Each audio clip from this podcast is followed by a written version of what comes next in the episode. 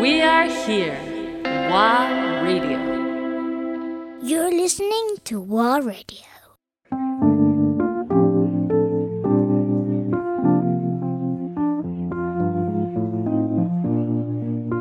あの、俳優さんもやりたい感じ俳優さんは、 まあ、ね、昔は子役そうですね。で、のこう。本当十何年ぶりに演技のレッスンみたいなのをこう受けたり、うんこう、やっぱ今モデルって広告ってなると、うんこう、まあ、言い方あれですけど、ライバルというか、一緒にこう、オーディションを受ける人たちはモデルだけじゃなくって、こう、アイドルさんたちも、俳優さんたちも、こう、うんあの、モデルっていう、そうやね。そう、っていうので、こう、肩を並べるので、うんやっぱりこう、わ、やっぱり演技とか俳優さんっていう世界って、わ、すごいなって。その、うんモデルにしかできないこともあるけど、うんそのね、演じるっていう意味では、うんこう、誰かの役になってとかっていうのは、わ、すごいなっていうところで止まっている。止まっている。止まっている。それを実際に自分がやりたいかできるかっていう。そうか。まあ、まあ、あの、すごく抽象的な言い方かもしれないけど、モデルの仕事っうん。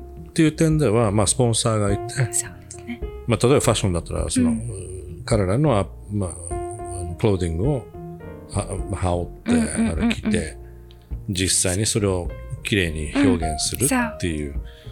だから、まあ、ある意味、ある意味、まあ、なんだろう、黒子さん的なところもあるうんうんうん。んじゃない、洋服の方が目立たなきゃいけないっていうのはあるだろうし。そう、なんか、そういう意味では、こう、モデルの、その、さっき言ってたレッスンの期間に、モデルっていう仕事とはっていう授業もあったりして、そこで、こう、モデルの仕事は誰かの思いを形にするんだよっていうことを教わってから、すごい、その当時は魅力的だっていうふうに思って、誰かが何かこう考えて、例えばここにある、こう、机が今目の前にあって、そのめ机を形にした誰かはいて、その人の思いを自分に乗せて表現して世の中に一番最初に出るのがモデルなんだと。っうんていう考え方で言うと、すごい、うわ、かっこいい。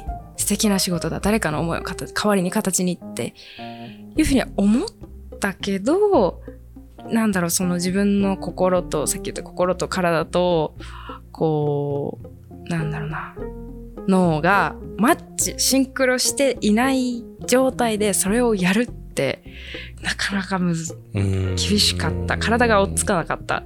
追いつかなかったっていうのは、今はもう追いついてる。うーん、追いかけてる。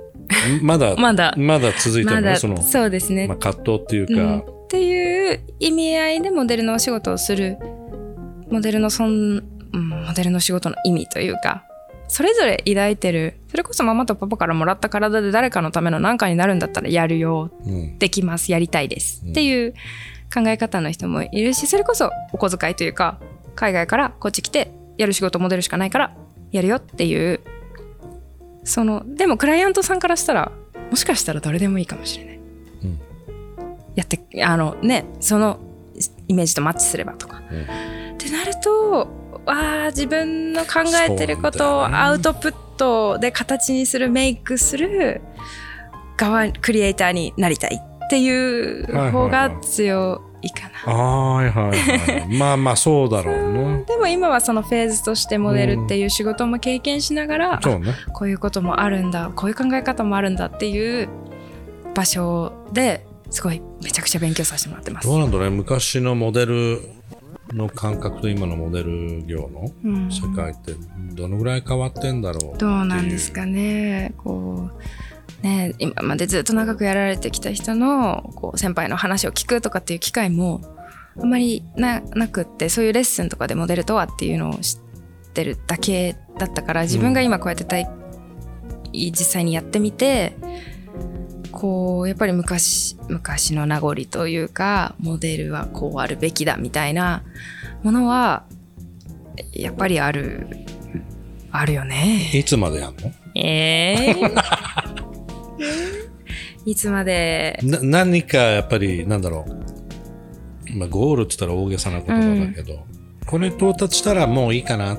それとも年齢的なこと？うーんそれとフォーエバーまあもし仕事があれば、うん。いつでもやりますよって。うん。ほら、成長過程でうんうん30代、40代、ねありますよ50ね代でも全然あり。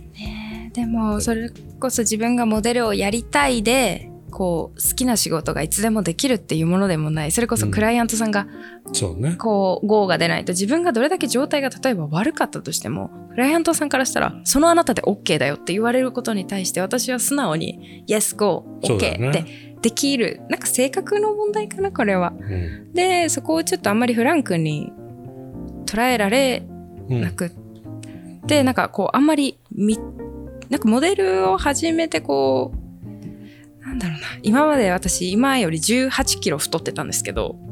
あ、そうなの？